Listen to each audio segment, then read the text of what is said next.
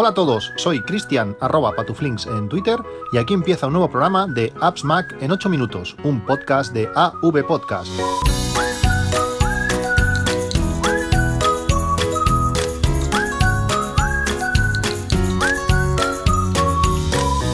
Hola a todos, 28 de febrero de 2019. Últimamente eh, me habéis preguntado bastante sobre N26. Eh, hace ya más de un año que, utilizo N26. Realmente ahora mismo es la, tarjeta que más, que más utilizo por su facilidad, por su eh, bueno, ser modo débito en cuanto hago cualquier compra con, Apple Pay, pues automáticamente ya me lo refleja en, la cuenta y realmente estoy estoy súper contento. Como digo, habéis sido muchos los que me habéis preguntado.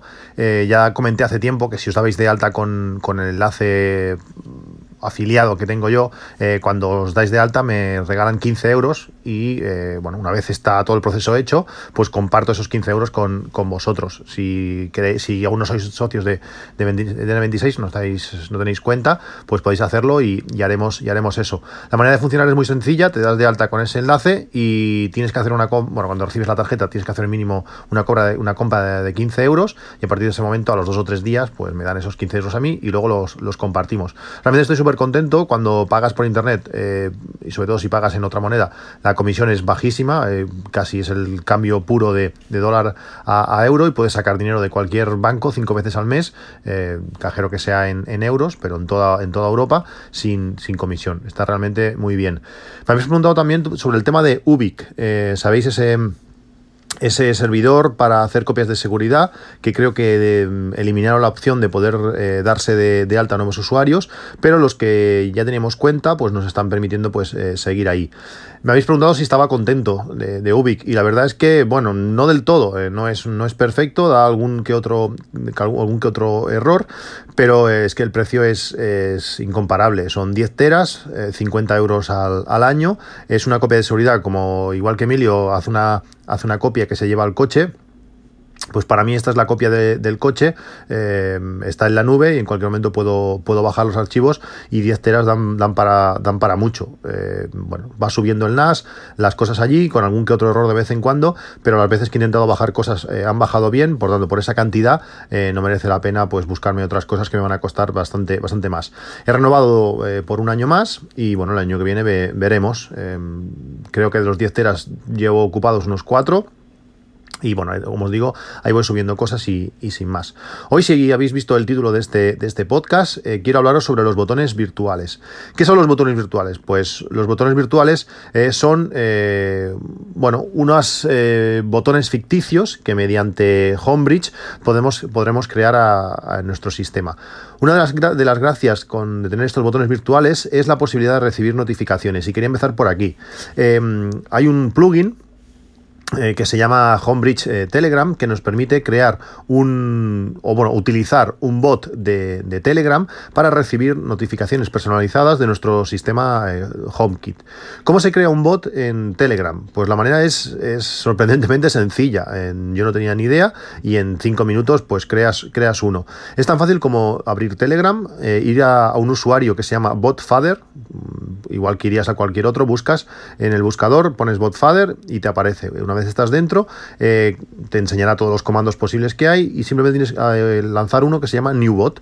Te preguntará qué nombre quieres ponerle, eliges un, un nombre y eh, una vez eh, se ha creado, que es eh, casi instantáneo, pues nos mandará en el token, que es un número, un nombre súper largo, un número súper largo que nos sirve para controlar el, bot. También podemos definir con el comando set user pic la, fotografía, bueno, la imagen que podremos ver de, ese bot cuando, cuando hablemos con, con él.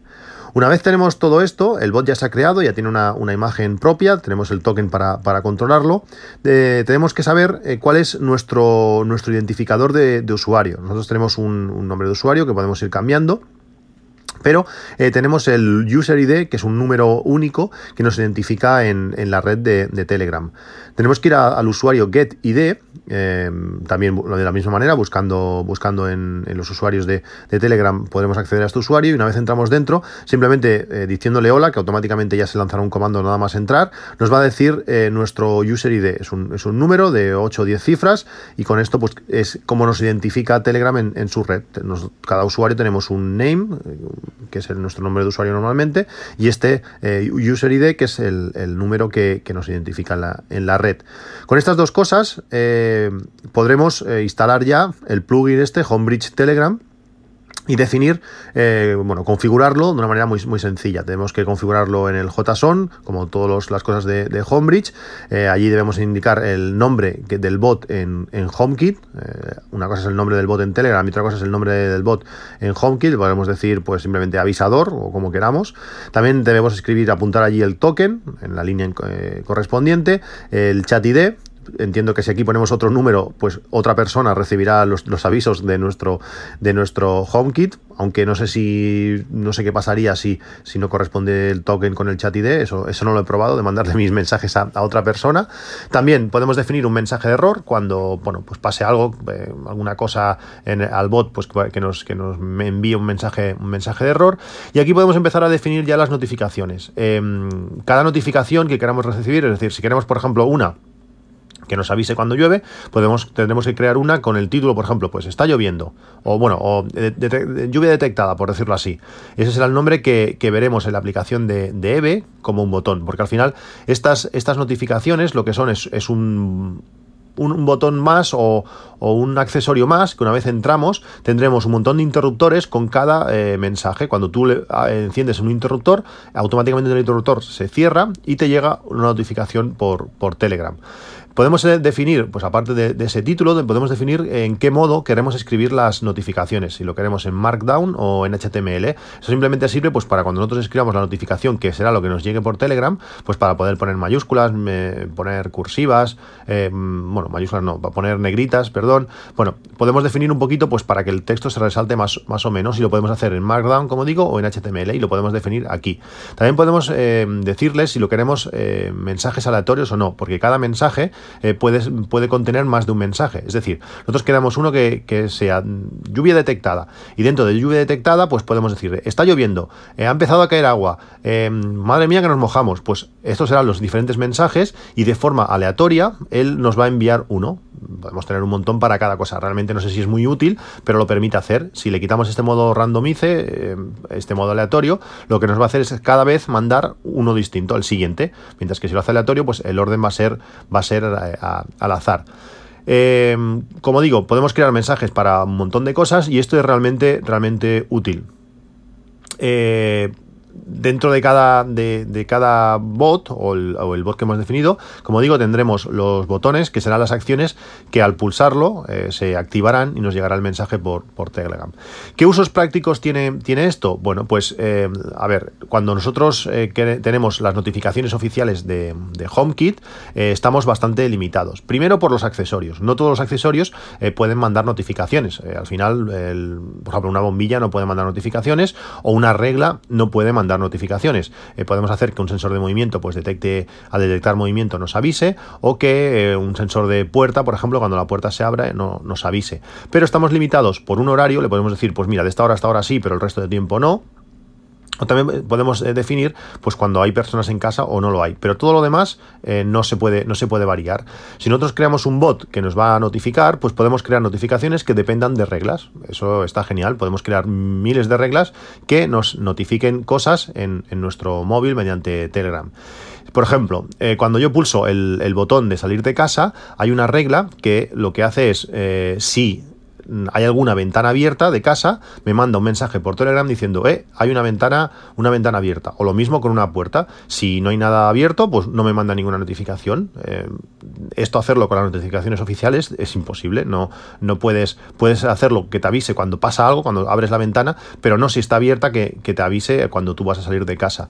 También, por ejemplo, eh, puedes recibir una, notificación eh, si hace frío, algo así como haría el IFTTT, que tú le puedes definir a tal hora, me avisas, no sé qué, pues algo así. Tú le puedes decir, por ejemplo, a las 8 y 50 o a las, eh, no sé, 8.45 que los niños salen de, casa para ir al cole, me mandas una notificación por Telegram si la temperatura es inferior a 10 grados. Por tanto, nunca te van a llegar notificaciones, pero si un día hace más frío, te llega, ¡pum! Eh, taparos que hoy hace, hoy hace frío. Bueno, es una manera chula de poder recibir notificaciones directamente en tu móvil. Eh, mediante sensores que tengamos, pues por ejemplo cualquier sensor de a cara, mediante una regla temporal que podemos crear de una forma muy sencilla en, HomeKit, pues eso, va a consultar esa temperatura y si se cumple la condición de que, de que hace la temperatura es inferior a tanto, pues nos llega la notificación. ¿Se entiende? Y es, y es sencillo.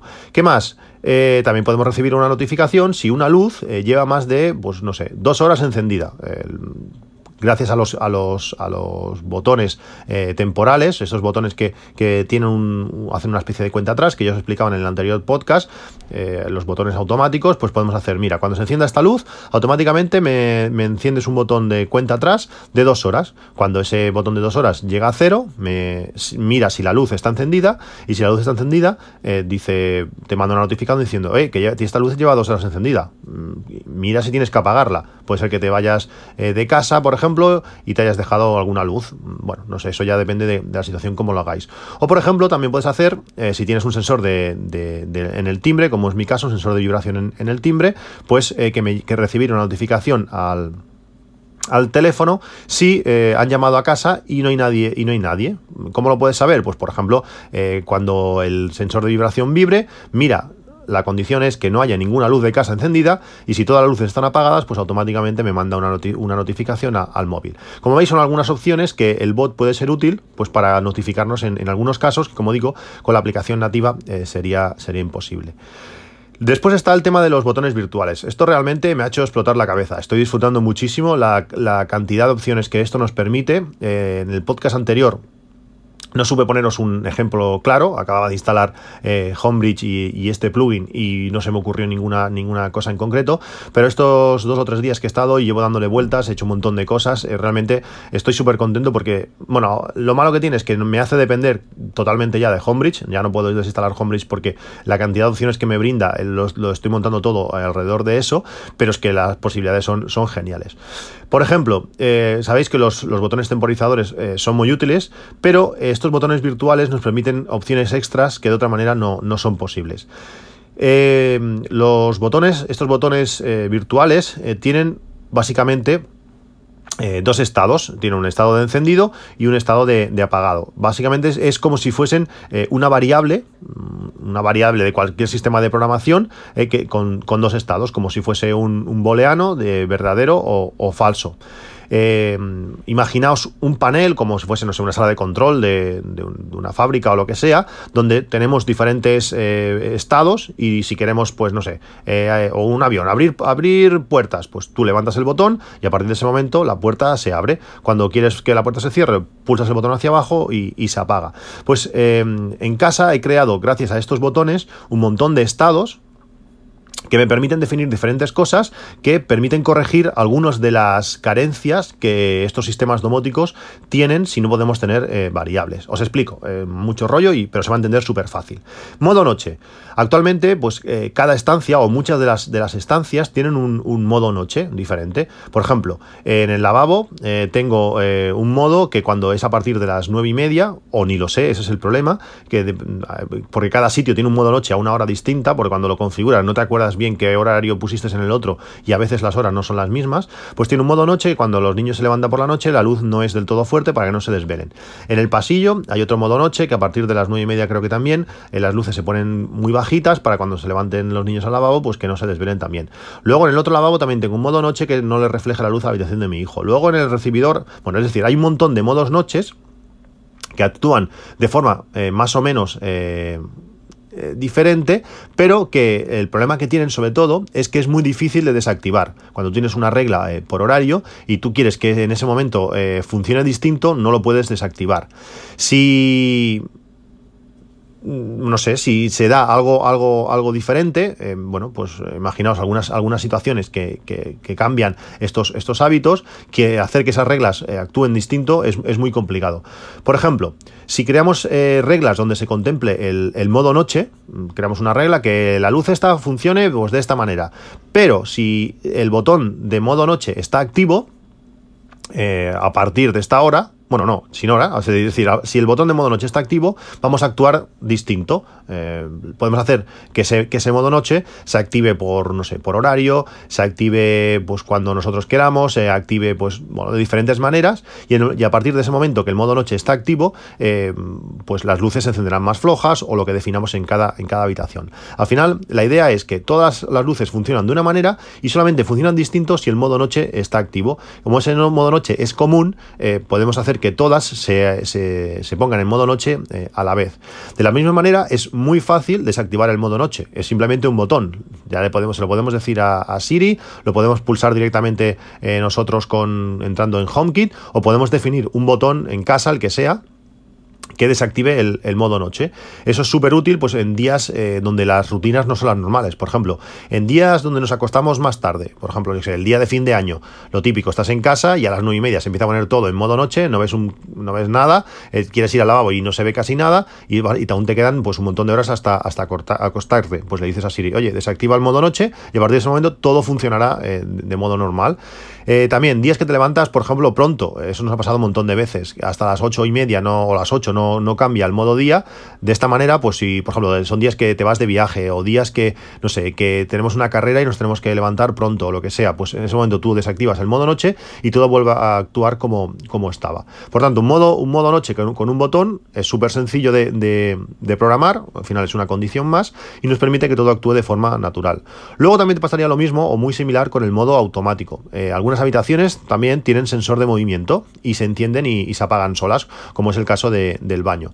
Pero también eh, a veces queremos eh, anular ese comportamiento. El caso del baño es el más claro. En el, baño, cuando te vas a duchar, estás detrás de la mampara, no quieres que la luz se te esté apagando sola. Eh, gracias a esos botones temporizados, podíamos hacer que, bueno, que tuviese más segundos para, reconocernos y no, y no, ir apagándose la luz. Pero con, este botón de, modo, de modo automático, podemos hacer también, por ejemplo, otro caso concreto, ahora que se me ocurre, es en el recibidor. El recibidor, por ejemplo, es en mi caso es una zona de paso y, bueno, se va encendiendo la luz y sola y bueno, va, muy bien.